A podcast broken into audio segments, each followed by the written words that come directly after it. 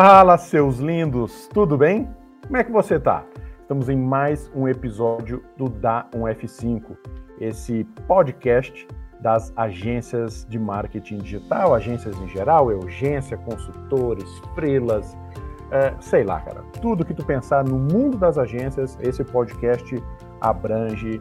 E eu sou Rodrigo Maciel. Mas daqui a pouco eu vou me apresentar. Eu quero primeiro aqui te começar a te introduzir sobre a nossa pauta de hoje. A gente vai falar sobre as métricas, né, cara? Qual é a real importância de medir? A gente fala muito, né, sobre entender os números para tomar as melhores decisões.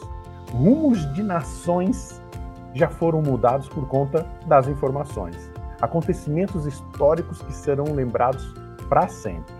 Tudo isso porque pessoas, ferramentas e soluções são transformados em números, né? Eles estudam incansavelmente os comportamentos, as performances, é, é, tudo, cara. As métricas são é, realmente poderosas. Mas como a gente pode aplicar isso no nosso dia a dia, né? Como a gente pode entender melhor isso? Como as métricas podem influenciar nos nossos negócios? E como que a gente pode criar estratégias ainda mais incríveis através das métricas, né? Tudo isso e muito mais num super bate-papo que a gente vai ter com a Amanda, que já está aqui hoje, já está aqui com a gente. Mas antes de eu falar da Amanda, deixa eu me apresentar aqui rapidinho. Eu sou Rodrigo Maciel, acelerador de agência digital e estou no mercado aí desde 1998. Eu abri uma das primeiras agências digitais de Santa Catarina. Então, esse tempo todo de experiência, pode ter certeza, eu posso te ajudar a tornar a tua agência mais enxuta, produtiva e lucrativa.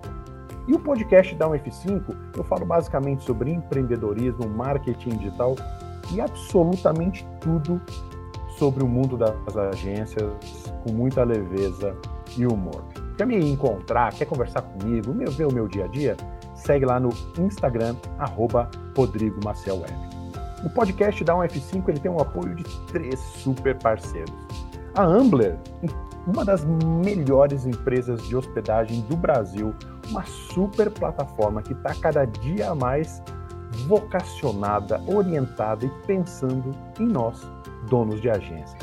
Cara, super recomendo que tu conheça o plano de parcerias da Ambler e te informem como tu pode até mesmo fazer da Ambler uma baita parceira e um, um poderoso aliado aí no teu, no teu caixa, pode ter certeza. Tem também a comunidade Agência Edu. Cara, se não conhece a comunidade é a comunidade feita para os donos de agência. Tem tudo, cara. Tem mentoria, que a gente chama de mastermind das agências, tem documentos, tem lives exclusivas com especialistas, enfim, uma série de, de é, entregáveis aí que a gente faz para que a tua agência performe cada dia melhor. E por fim, não poderia deixar de citar Buzz Monitor Trends. Mano, sério, se tu faz, se tu trabalha com qualquer tipo de coisa relacionada a gestão, calendário editorial, post de blog, qualquer coisa que tu precisa entender como as coisas funcionam, como as pessoas estão pensando, como está o volume, quem são os influenciadores daquele, daquela palavra ou que ajudam a, a impactar melhor aquelas pessoas, cara, dá um buzz. Simples assim, conheça o Buzz Monitor Trends. Ó, o endereço é muito fácil, é rodrigomaciel.ag barra Buzz. Eu vou deixar no descritivo aqui do, desse, teu, desse podcast o linkzinho do Buzz Monitor Trends e também tá lá no YouTube. Falando em YouTube, esse podcast também tá lá no Marketflix. Quer conhecer não só os nossos vídeos e ver o rostinho da Amanda também? Dá uma acessadinha youtube.com barra MKTflix. O mesmo áudio que você está tendo aqui no podcast, também pode nos ver conversando lá no YouTube. Enfim, sem maiores delongas, vamos ao que interessa. No podcast de hoje, não decida nada sem consultar os números, né?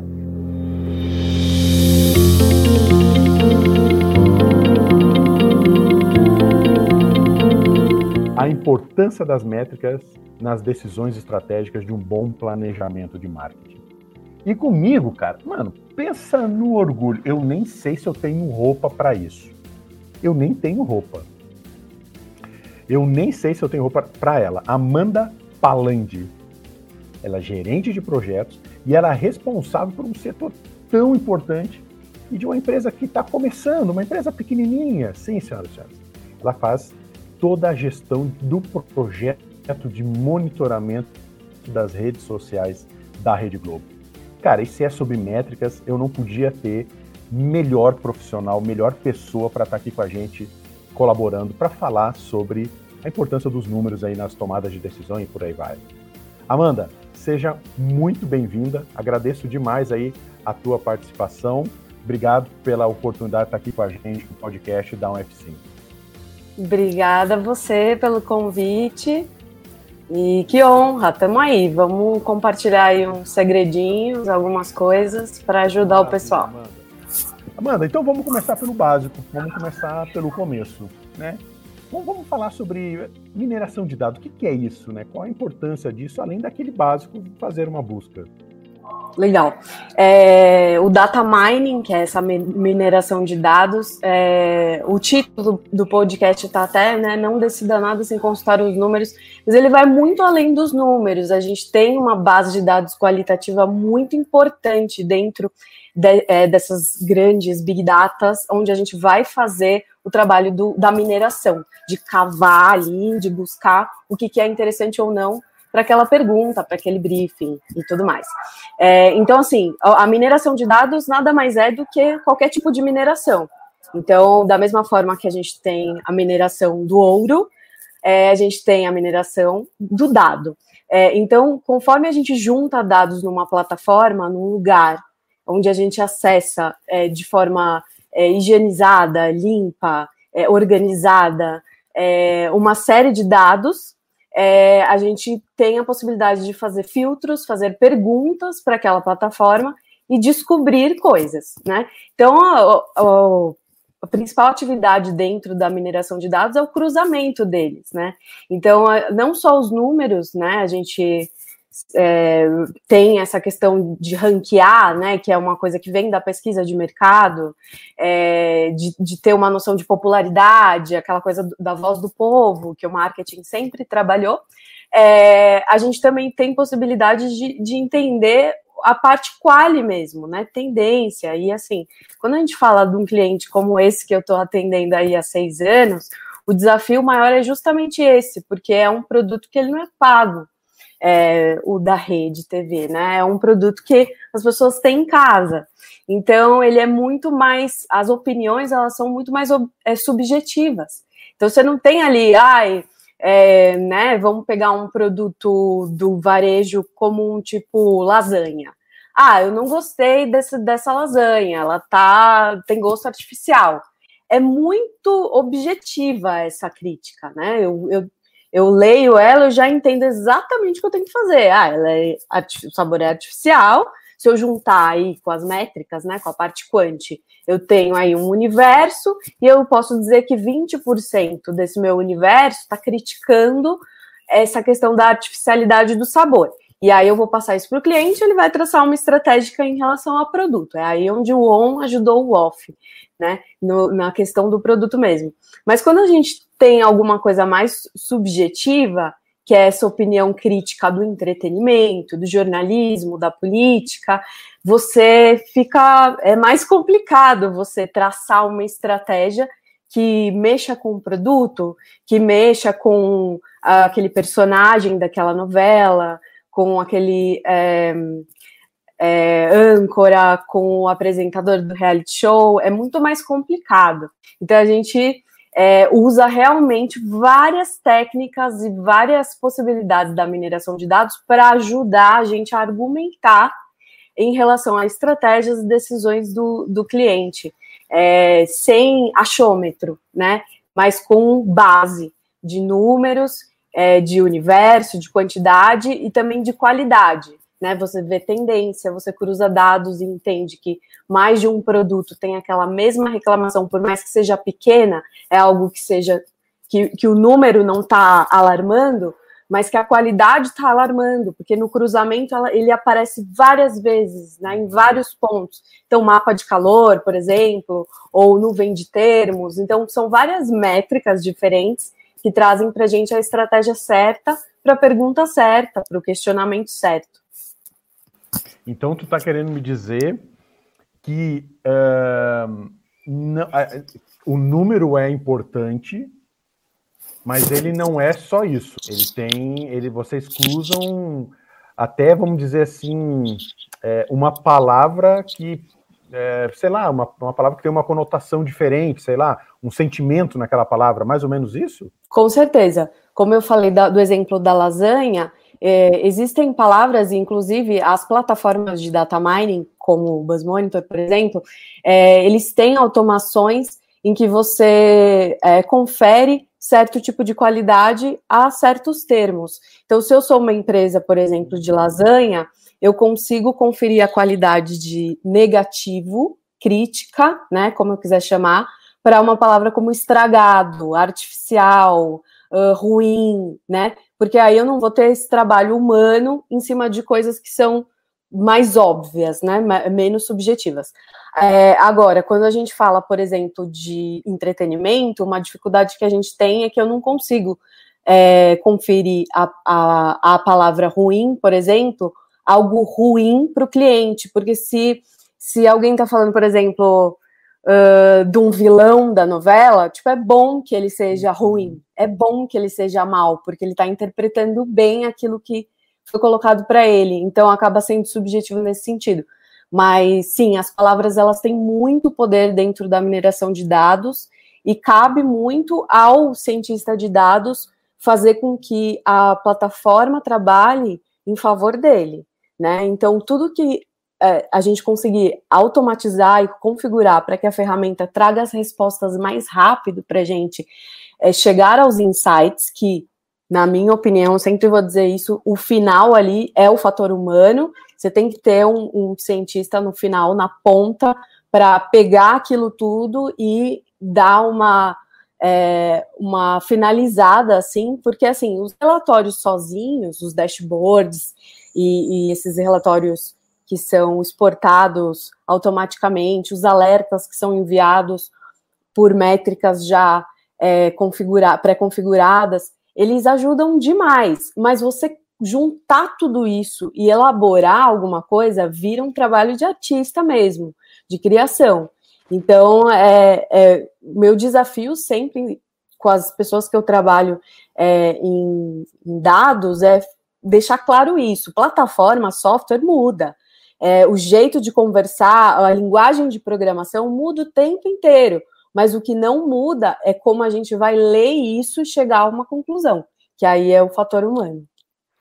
E isso tu vê como algo que vai mudar? Acho que não, né? A gente vai precisar de, de amandas, né?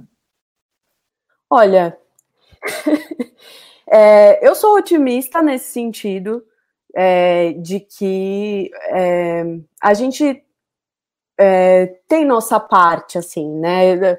Eu fiz mestrado em tecnologia da inteligência e o que eu mais estudei foi inteligência artificial, óbvio.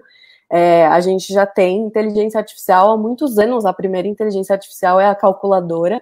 Então, eu sempre gosto de lembrar da mãe da inteligência artificial, que é a calculadora, para a gente entender a importância dela. O que, que é a calculadora? Ela é só uma ferramenta que vai responder uma pergunta que eu fiz. Então, eu estou comandando essa ferramenta, essa inteligência artificial. É, eu vejo dessa mesma forma daqui para frente. Quanto mais se automatizar, melhor para quem quer fazer um trabalho criativo e um trabalho mais rápido. E uh, a ideia é que a gente trabalhe menos horas, né? Essa coisa de trabalhar oito horas por dia. Isso já tem, teria que ter mudado. A gente ainda está num esquema extremamente industrial, o que não faz sentido nenhum, porque o trabalho industrial e operacional não está sendo mais feito por nós, cada vez menos. E no nosso ramo, é, principalmente quando a gente, no meu caso, que estou numa empresa que é de tecnologia, na verdade, a gente presta esse serviço de inteligência, mas é uma empresa de tecnologia, de software. É uma empresa que ela sempre vai se voltar a, a encontrar mais soluções, mais soluções, mais soluções para aquela plataforma que ela vende. E não mais pessoas, mais pessoas. Ela quer dar toda a inteligência das pessoas para aquela plataforma. E isso é muito bom. Claro que é um embate assim sem fim e, e, e assim não tem como nem mensurar toda essa questão de classe social, de quantas pessoas vão ficar desempregadas, de quantas pessoas vão ficar sem realmente ter uma formação necessária para os novos trabalhos, para os trabalhos do futuro. Isso eu não vou nem colocar aqui em pauta, porque é, vira uma conversa bem social.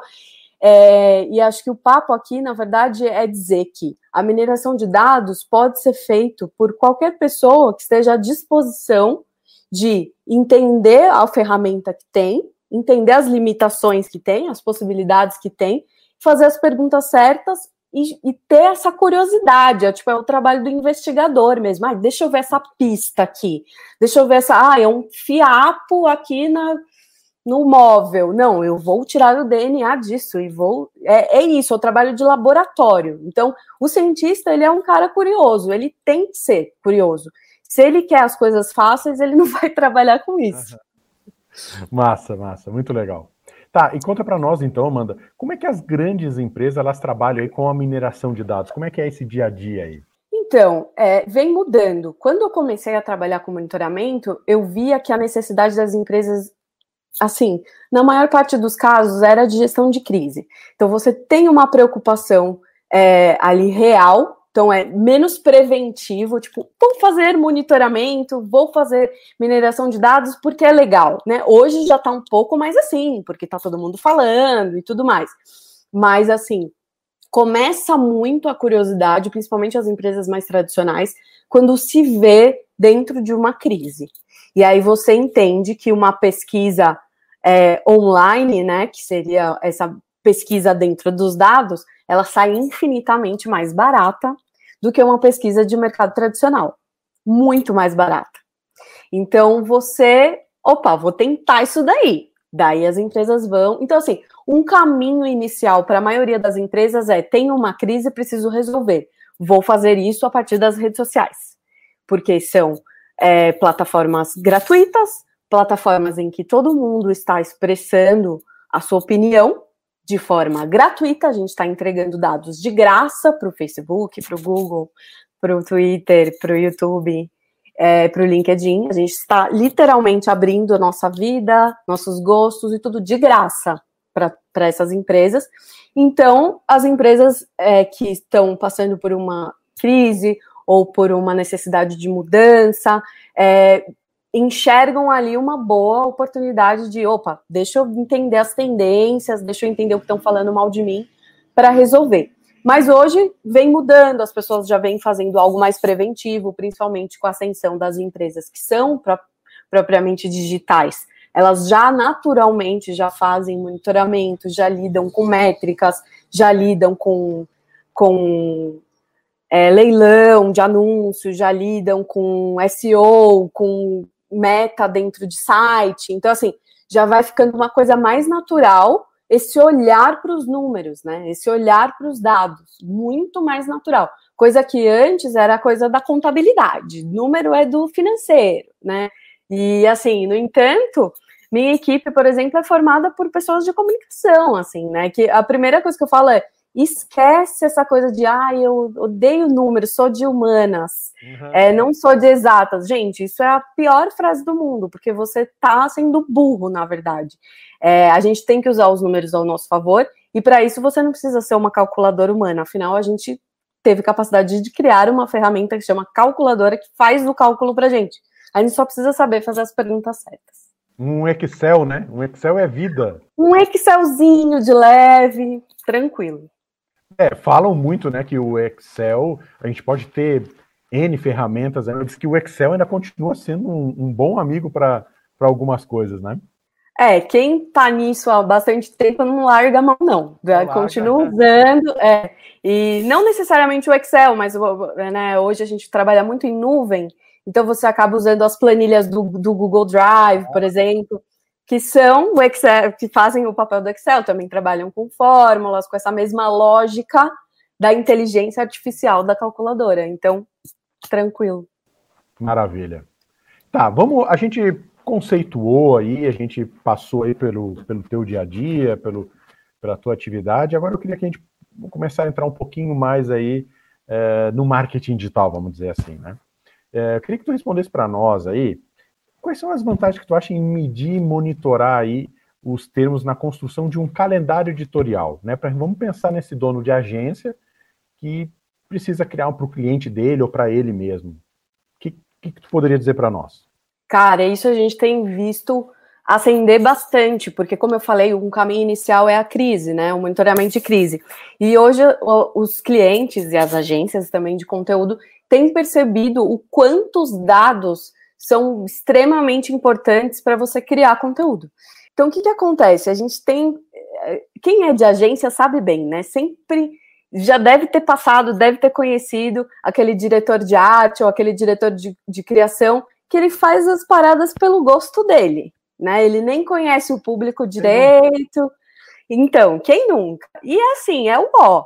Porque assim, uma coisa é você ser artista e você fazer as suas artes de acordo com a sua loucura e tudo bem e tal. Outra coisa é você estar tá representando uma marca, uma empresa, uma pessoa pública, porque você precisa saber o que, que o seu público quer ouvir. Isso é óbvio, a pesquisa sempre falou isso desde o começo. Mas a arte, ela, e a, inclusive a redação, ela sempre andou meio distante ali das estratégias. Nunca vamos ser amiguinho, né? E assim, e hoje a gente vê que a mineração de dados ajuda nessa amizade do cara criativo e que escreve bem e tal, mas que sabe ser imparcial, que sabe ouvir e ver o que realmente funciona para o público dele, não para ele, né? Então, assim, e é uma dificuldade mesmo. Quando você começa a trabalhar com ciência de dados, você fala, não, mas eu acho isso, eu vou fazer esse relatório porque, não, eu acho isso aqui. Daí você vai começando a trabalhar essa imparcialidade. Fala, meu, eu sou só menos de 1% da população. Tipo, eu sou. Eu moro em São Paulo, tem pós-graduação. Tipo, eu, moro, eu sou uma bolha da bolha da bolha. E, e assim, eu quero falar com um público XYZ, né? Aquela velha história de, de estudos demográficos. Ai, meu público é classe B e de, de, todos os estados do Brasil. Mano, como que você vai atingir tanta gente assim? Tem, precisa prestar atenção nos dados. Então, assim, com certeza eu vejo muita. É, é, para o nosso, na minha experiência, para o nosso cliente, a gente faz muito isso, a gente traz muito insight editorial para eles. É, mas eu vejo o interesse crescer sim, para sair um pouco dessa coisinha de tipo é, da, da rede social ter aquela linguagem só de cartão de visita, né? Tipo, oi, estamos aqui, nananã, nananã. ou também de sazonalidade, que é tipo, o cara nada a ver, vem de colchão e vai lá e põe um post do dia do, da árvore. Não faz sentido. Então, assim, é, é, não adianta seguir calendário sazonal só. Você tem um calendário, é, você, você, monta um calendário, você monta um planejamento, uma programação de conteúdo com base no seu público, pelo amor, óbvio, né? Então, a mineração de dados, ela traz isso para gente. Então, fica muito mais fácil. Agora, é aquilo, os dados, eles estão lá. Milhões e milhões e milhões. Você tem que saber fazer a pergunta certa. Fazer a pergunta certa não é olhar, né, Alexa, é, qual a temperatura de hoje? Não é, ainda não é assim. Provavelmente os softwares de mineração vão ficar assim, né? Que é tipo, e aí, o que, que eu faço da minha vida? Daí o cara responde, tipo, sabe, vai viajar. É, provavelmente vai ficar assim, meio her e tal. Mas hoje é a questão de brifar mesmo, de você. Quais dados eu tenho que cruzar, limpar, filtrar, tirar, pôr, para chegar numa resposta sem ser é, parcial, né? Porque se eu também mexer muito na minha base, eu posso estar tá dando um viés opinativo, crítico, pessoal. Então é muito, muito sensível mesmo isso. Então, o, o que que eu quero é, travar aqui na minha base? O que que eu quero tirar? E aí você vai trazendo, mas é extremamente eficaz você sair do achômetro, sair do ai, minha bolha acha isso, minha bolha acredita naquele político, minha bolha acredita naquilo, naquilo outro, e achar que o, que o público daquela marca que você representa também acha isso. Não, não é assim que as coisas funcionam. Uhum. Bom, eu vou, já vou, vou eu tenho que falar aqui, porque eu, eu, desde que eu conheci o Buzz Monitor Trends, isso que eu conheço só o Trends. Imagina conhecer o pai, né? Conhecer o, o, o poderoso lá. Mas mesmo assim, cara, o Trends eu, eu acho muito legal, porque ele nos dá algumas percepções até mesmo ali do gênero e do sentimento, né? Eu acho que eu bato muito nessa tecla dessas duas features aí, apesar de que tudo ali é bacana, mas essas duas features para mim é muito importante. Aí deixa eu te perguntar, é, tu falou em artista tal, mas é, esses números podem me ajudar, por exemplo, numa construção visual de uma peça? Tu acha que esse resultado de uma pesquisa que eu posso fazer no, no Trends ali, por exemplo, pode me ajudar a entender, cara, uh, isso aqui está mais neutro, está mais, o sentimento é mais negativo e mulheres, então eu posso trabalhar. Enfim, tu entendeu a minha, minha questão? Entendi, entendi. É, quando eu quero respostas mais subjetivas, é, eu preciso ter esse cuidado mesmo de é que é muito o que o futuro do trabalho vai trazer, que é essa coisa da curadoria. Então, eu preciso ter especialistas para fazer as perguntas certas dentro daquele determinado assunto. Então, por exemplo, é, a gente entende muito do, dos produtos que a gente cuida, porque não tem como, eu tenho que acompanhar a programação, eu tenho que entender é, o planejamento, o que, que eles estão querendo fazer, o, a postura deles, o posicionamento político. Eu preciso entender a linha de raciocínio deles para eu saber o que eu posso entregar. Então, sim, tem como encontrar muita coisa. Assim, teve uma vez que eu estava dando uma aula e tinha um aluno que ele tinha uma empresa de tinta, mas é tinta para para parede mesmo, que vende tipo atacadão tal. E ele, ah, você acha que vale fazer monitoramento? Isso que eu falei, mano, assim, as, as pessoas, você fala sobre tinta, sobre essas coisas mais de construção civil e tal nas redes sociais? Ah, não. Você vê isso na sua timeline? Você... Não. Então é muito mais difícil você tirar insights nesse sentido, porque é um produto muito específico que as pessoas não vão expressar opinião, né? Agora, se você me falar, ah, eu quero fazer uma, um estudo de tendência de cores para entender para onde está indo a galera, né, que agora tá essa moda, tipo, que já faz uns 15 anos que tá essa moda do cinza, concreto queimado e amarelo. Daí, tipo, todas as casas são assim. então, assim, o cara consegue sentir algo assim, tendência de, do que está sendo usado, do... e aí já entra numa parada de foto, de Pinterest, que aí já, né, falando dessa coisa do, da cor, da tendência e tal.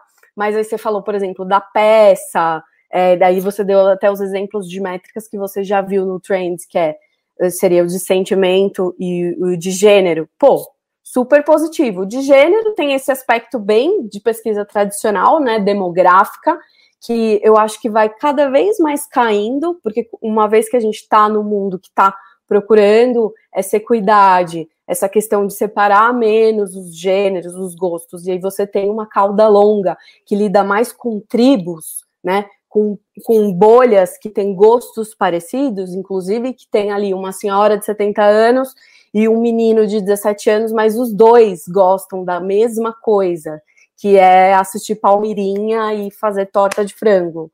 E, tipo, eles são um nicho.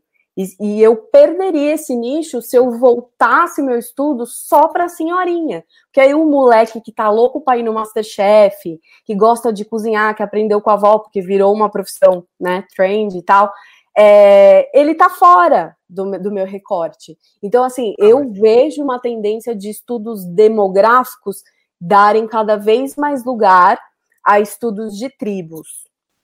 Mas, mas então tu, tu tá ou, ou sugerindo ou indicando, enfim, o fim da persona. A gente não vai ter mais a persona como a gente conheceu a vida inteira, então. É, na minha opinião, muda bastante, sim. Porque é, você. Eu acho que persona ajuda muito no processo de criação e de planejamento de qualquer tipo de estratégia, marca nova, ajuda muito, mas ajuda entendeu? É, não pode ser uma limitadora, porque você, óbvio, tem produtos e produtos, tem coisas que são muito específicas, tipo anti-rugas, né? Você está lidando com um produto que é totalmente ligado à idade. Então, eu não fazer algo demográfico no sentido da idade seria burrice, porque é interessante nesse sentido. Agora, eu acho que diminui cada vez mais, porque essa cabeça que a gente tem de, de marketing tradicional, ai, classe BC, classe não sei o que, nananana. Tipo assim, mudou muito, porque você vê a pessoa com, eh, de classe mais baixa tendo um celular muito melhor com, que uma de uma classe muito mais alta que já viu que aquilo não, não interessa para ela. Tipo, ela pode ter só o telefone que disca e faz a ligação e só, e tá bom. Então, assim, eu vejo que nesse sentido a persona vai, vai ter um papel diferente, ela vai é, ajudar mais a, é, nessa construção, mas ela não pode ser uma limitadora, principalmente em estudos de mineração de dados. Uhum. Tá. E aí, só pegar um outro bichinho aqui, bem polêmico, polêmica, polêmica. Mas é. E quando eu falo do, do gênero, é, eu sempre pensei nisso, né? Na coisa da persona, tu entende que essa palavra é mais feminina, e aí tu vai criar um post rosa. Então a gente tem que desconstruir também isso, né? Talvez a gente tenha que começar a pensar no lance da tribo muito mais do que esses conceitos clássicos que a gente tem por conta de um determinado gênero, né? Ah, total, assim, é óbvio que mais uma vez eu tô falando aqui da minha opinião e da minha bolha também, mas você começa a enxergar assim, mesmo nas outras que você vai andando um pouquinho, e quando você trabalha com grandes bases de dados, que é o meu caso, você tem essa possibilidade de ver é, realmente é, essas opiniões se espalhando, a coisa rosinha, azulzinha, ela vai perdendo lugar para coisa, é, sei lá, é, de madeira ou de, é, de é, vegetariana. Você tem outros clusters, outros, outros nichozinhos, outras é, bolhas que interessam muito mais, inclusive para falar de gênero, né? Inclusive para falar de gênero. Então, é, acho que já fica até meio meio brega, assim, essa coisa do menininha frágil, delicadinha, e o homem bruto, macho, e não sei o que, que hu, hu, hu, vi, va, viking, assim. Tipo, já ficou meio, né, meio perdeu um pouco, sabe, é, é, a, a coisa legal nisso. Você, você já não se identifica mais. Você fica, tipo, até meio incomodado, assim. Então, assim, não é que tudo, todo tipo de comunicação vai ser a gênero. Não, não é isso. Uhum. Você ainda tem muita coisa que, que vai ser é, destinado a um gênero, a outro gênero. Nós temos essas diferenças biológicas, né? Eu acho que o que vai diminuindo são as diferenças culturais, as diferenças que a gente inventou, que são ordem imaginadas do ser humano, vai diminuindo, porque você vai aumentando o conhecimento, a globalização faz isso, a tecnologia faz isso, isso vai diminuindo. Mas nossas diferenças biológicas vão sempre existir, e é, é assim que é, tá ótimo, entendeu? É, eu vou, vou dar um depoimento, uma coisa bem extra aqui, mas já que estamos falando aqui do teu background, que é a Rede Globo, é, para mim é muito claro um mais você, azul clarinho, rosa clarinho, que eu acho que a Ana Maria é 99, 98% público feminino. E o encontro, que ele é, se eu não me engano, mais roxo, mais é, cores que talvez já tenha mais homem assistindo, né? Talvez, isso é só um achismo meu aqui.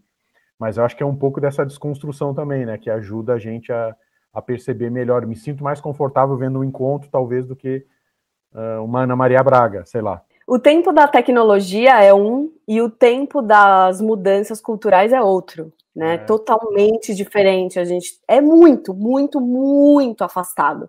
Então, assim, é, realmente a gente ainda vai ver muita coisinha rosinha, coisa não sei o que, ainda vai rolar.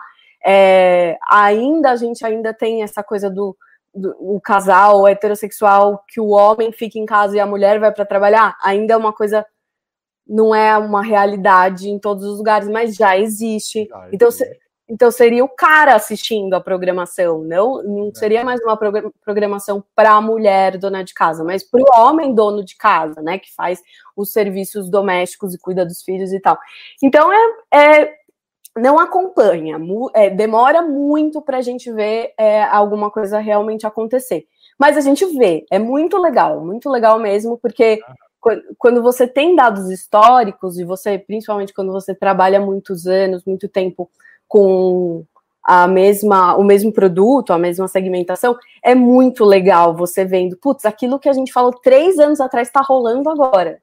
Então, É, então você vai construindo essa inteligência histórica também, né? Que é, que é muito legal para mineração de dados, é muito relevante você dar uma olhada no passado e é, é, você vai acertar bem mais o futuro quando você tem esse, esse passado bem delineado assim na sua inteligência.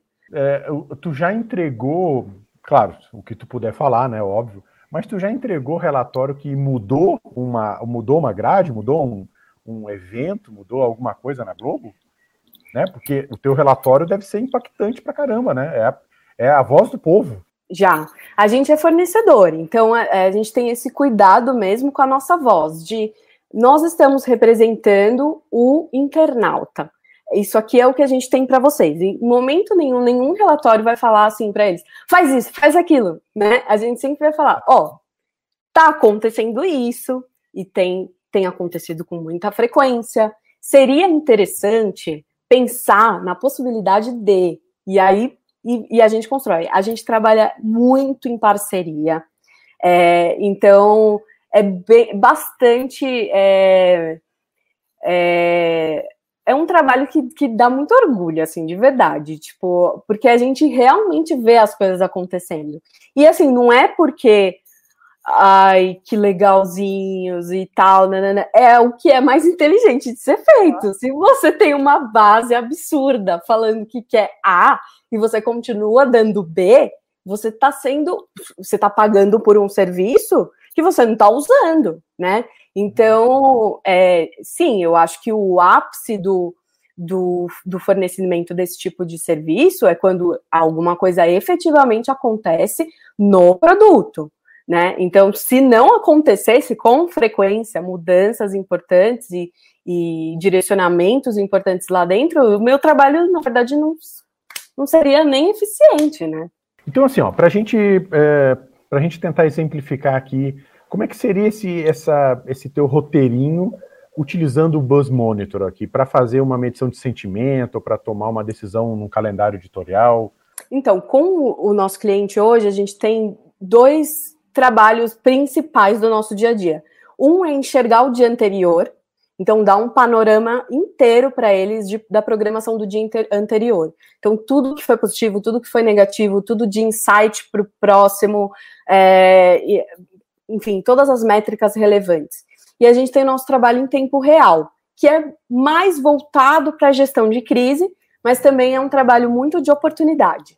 Então, a gente é, faz ao longo do dia, né, nos diferentes turnos da, da equipe, é, uma análise de tendências. Então, o Buzz Monitor Trends, por exemplo, entra muito aí com, essa, com esse olhar na web, né, esse olhar do todo. Então, a gente tem um olhar do produto, da marca, né, da, da instituição, e a gente tem um olhar da internet, né? O que, que a gente vai fazer com o olhar da internet? A gente vai entender oportunidades. Então, tipo, se tem um meme, né, não é aquela coisa, né, igual do meme da, da outra que foi pro Canadá lá, aí todo mundo usando, e tipo, brega, sabe? E, e tipo, usando duas semanas depois que o rolê rolou. É a gente tem essa preocupação de entender e, e encontrar os memes na hora, pá, pá, pá, e já olhar e falar, funciona com aquele personagem, funciona com aquilo, funciona para falar lá no encontro, que eles têm agora uma,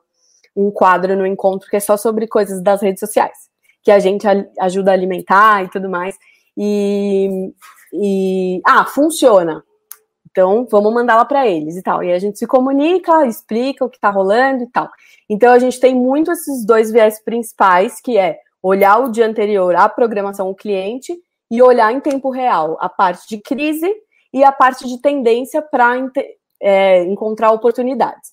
E aí, a gente tem as coisas tradicionais de pesquisa mesmo, que é, é são relatórios mais históricos, mensais, semanais, fechamentos, estudos por é, segmento, né? Um estudo por dramaturgia, por exemplo, um estudo é, por público. Então, é, o recorte que for interessante para aquele momento do, da empresa.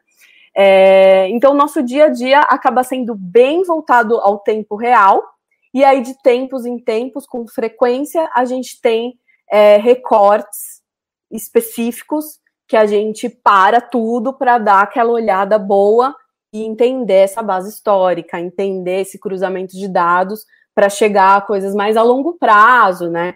Mas a gente age muito no tempo real. Que massa. E, e pra gente, assim, tipo, é, provavelmente tu já viu, tu conhece o Trends, né?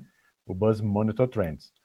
Uh, pra gente ali, aquele, aquele volume, intensidade, uh, explica para nós, assim, além do que a gente pode ter para calendário editorial, quais são as outras boas ações aí que uma mineração de dados pode ajudar? Né? Então, por exemplo, uma copy, escolha de influenciadores, enfim, o que, que tu acha? É, é, o Trends, ele nasceu, é, eu não sou a mais perita para falar de ferramenta uhum. da, da empresa, mas assim, ele nasceu justamente porque é uma a, o Buzz Monitor acabou construindo uma base de dados muito grande a partir de todos os nossos clientes e de todos os estudos que nós mesmos fizemos por lá. Então você acaba compilando um número de, de dados muito grande que você, fazendo perguntas diferentes, vai obter respostas diferentes para aquilo que você precisa. E aí surgiu Trends para mostrar com uma rápida busca é, tendências, né? Então, é aquilo, é o que a gente falou desde o início. Depende da pergunta de quem está fazendo aquele, laboratório, de quem está curioso ali. Do, depende do curioso, né? Mas, assim, é, além de criação de conteúdo, além de gestão de crise, além de entender tendência, você tem uma possibilidade imensa. É, eu, eu, eu tô na academia, gosto muito é, de, de trazer também possibilidades para a parte social. Então, assim, mineração de dados não é para marketing só. Mineração de dados é uma ferramenta do homem para porque não cabe no nosso hardware, no, no nosso cérebro, todas as informações do mundo. Então, do mesmo jeito que a gente tem milhões de bibliotecas espalhadas por aí com conhecimento do Homo sapiens, a gente tem nas bases de dados muito conhecimento também. É, então, aqui, não, não serve só para marketing, só para empresa, serve para tudo, serve para entender é, comportamentos, aí, inclusive na questão que a gente falou um pouquinho de futuro do trabalho, né? Você consegue entender para a quarentena, para a Covid, que foi uma questão social, uma questão de saúde, uma questão é, que, que colocava em pauta aí todas as, as, os aspectos da cidadania, da vida em sociedade e tudo mais. Cara, os estudos que saíram a partir de mineração de dados em relação à Covid foram sensacionais, assim, porque não era interessante só saber onde que estava o vírus, né, que eles fizeram aqueles mapas e deu mó bafafá também, que ficou uma coisa de regionalista, né? Tipo, ah, ali as pessoas se contaminam mais e tal. Mas muitos outros dados foram levantados, né? E a partir do, do, da quarentena, a gente viu uma série de dificuldades, assim, na população, principalmente essa coisa do transporte público, é, da higienização, né? Se você for pegar na Idade Média, as pessoas não lavavam as mãos e esse é um um dos motivos das pessoas morrerem com 30, 40 anos de idade. Hoje a gente vive até 80, 90 só por lavar a mão. Então, uhum. assim, é, é muito surreal o que o conhecimento pode fazer pela nossa vida, inclusive. Então, é, quando eu falo de mineração de dados, eu estou falando de conhecimento. Então, o que, que eu posso fazer o conhecimento? O que eu quiser, o bem e o mal, é, o marketing, ou algo social. É, eu posso ter uma visão para lucratividade ou uma visão socialista. Então, assim, você você realmente que manda ali no dado. Então, por isso que também é muito perigoso e a gente tem todas essas polêmicas, Cambridge, Facebook, Zuckerberg, porque realmente é muito, você pode fazer coisas muito fatais com os dados né? Inclusive eleger pessoas e, e, e enfim, é, a gente sabe muito bem o que, que, aconteceu. Então, e a gente continua fornecendo nossos dados, né? Tem de graça. Então tem até a sériezinha aí da Netflix que está fazendo sucesso do sobre sobre isso. Não me lembro, não me lembro o nome agora. É, mas é, daí as pessoas ficam, meu Deus, deixa eu deletar o Instagram. Mas depois põe de novo, porque assim, não é que é deletar e, e não é que a solução de tudo é virar um, um cara isolado numa ilha, né? Às vezes eu tenho vontade, vou ser bem sincera com dá você. Vontade, dá, vontade. dá vontade. Mas assim, a solução não é tipo, ah, a solução é exatamente essa conversa com base no conhecimento. Pô, agora que a gente sabe de tudo isso, pô, agora que a gente sabe dessa pesquisa que foi feita na China e dessa outra que foi feita na Inglaterra e dessa outra que foi feita na Nigéria sobre o coronavírus, ah, a gente pode chegar na vacina. Então, assim, é o compartilhar do conhecimento, né? E para um bem maior. Mas quando a gente fala de um mundo que é voltado muito mais para o lucro e para o capitalismo, boa parte das perguntas sempre vai ser: como que eu vou ter mais dinheiro? Como que eu ganho mais dinheiro? Como que eu vendo mais? A maioria. E, tipo, não que isso seja um problema, mas não pode ser só isso, porque às vezes só isso vai acabar desequilibrando todo esse esquema e trazer um problema numa coisa muito maior, né? Que está ligado aos nossos recursos, que está ligado à nossa sanidade mental, né? Então, essa série, não sei se você assistiu, ela é muito, tipo, é, é a galera que é que foi designer, que foi decisão, que né? exato, que trabalharam nessas empresas que estão coletando os dados e vendendo os dados para pessoas que saíram de lá e tipo, meu, tem umas coisas muito erradas, assim. inclusive tem um cara que ele é designer ético, que é uma função que eu nunca tinha ouvido falar na minha vida. E assim, e tem faz muito sentido você cuidar da ética no design das coisas, no, no jeito que as coisas são desenhadas. Então é muito interessante. E é isso. Então a mineração de dados ele é um conjunto de conhecimento. Cabe ao curioso em cima desse conhecimento fazer a pergunta que quer e, e a ação que quer a partir do, das respostas. Né?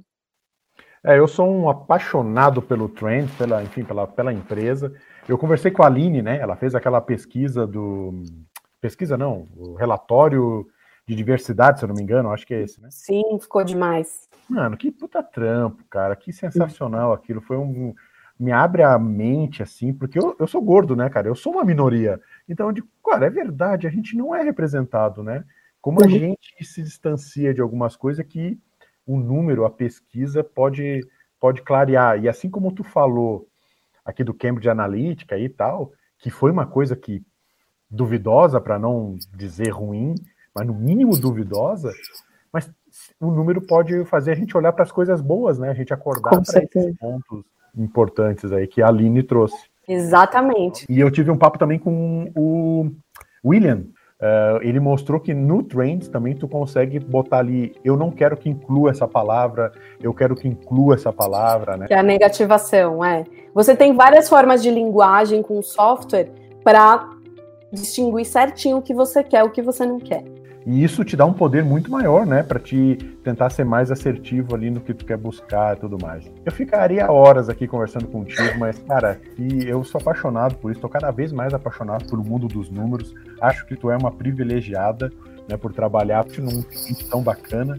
Eu, eu sou da, da velha guarda, eu adoro televisão ainda, adoro as pessoas. Ah, eu, eu nem assisto televisão faz tempo. Eu digo, cara, tá tudo bem, não tô aqui para julgar o teu, mas eu acho que é ainda uma, acho que é uma das maiores ferramentas de comunicação que tem, principalmente pra, e assim eu falo muito da, da Rede Globo, é, eu falo muito da Rede Globo pela capacidade que ela tem de se reinventar, né? É, Precisa. Pelo como ela está exatamente cuidando muito disso. Mas enfim, não estamos aqui para falar da Globo, foi só um, um ponto importante. Amanda, quer deixar um recadinho final aí? Cara, é isso. Assim, quem provavelmente quem vai assistir esse conteúdo é, deve estar tá aí é, se especializando nessa parte é, de números e de big data e de inteligência de mercado e tal. Vamos fazer isso, é muito importante, mas muito importante também cuidar de todo o resto e ter muita atenção. A vida não é só dinheiro e lucro e é muito mais que isso. Então eu acho que a gente tem, como você disse, Rodrigo, a gente é muito privilegiado de ter todo esse acesso de conhecimento, então a gente tem que fazer por onde. E é nossa responsabilidade lidar com essas opiniões todas da melhor forma possível. Nas redes sociais a gente sabe que é um ambiente de muito ódio, né, onde as pessoas elas acabam colocando tudo que estavam segurando, porque você tem aquela blindagem, né? E que você está protegido de, de, se expressar e tudo mais. Mas ali também tem muita coisa boa e tem muita coisa humana, tem esperança, tem otimismo e dá para a gente fazer coisas bem legais com isso. Então vamos usar todas essas ferramentas que a gente vem criando, vem melhorando ao nosso favor, ao favor da nossa espécie, a favor do nosso mundo. E é isso. Show, Amanda. Então, em nome aqui do podcast da F5, quero super é, te agradecer aí a tua participação aqui. Foi um conteúdo de extremo valor para todos nós.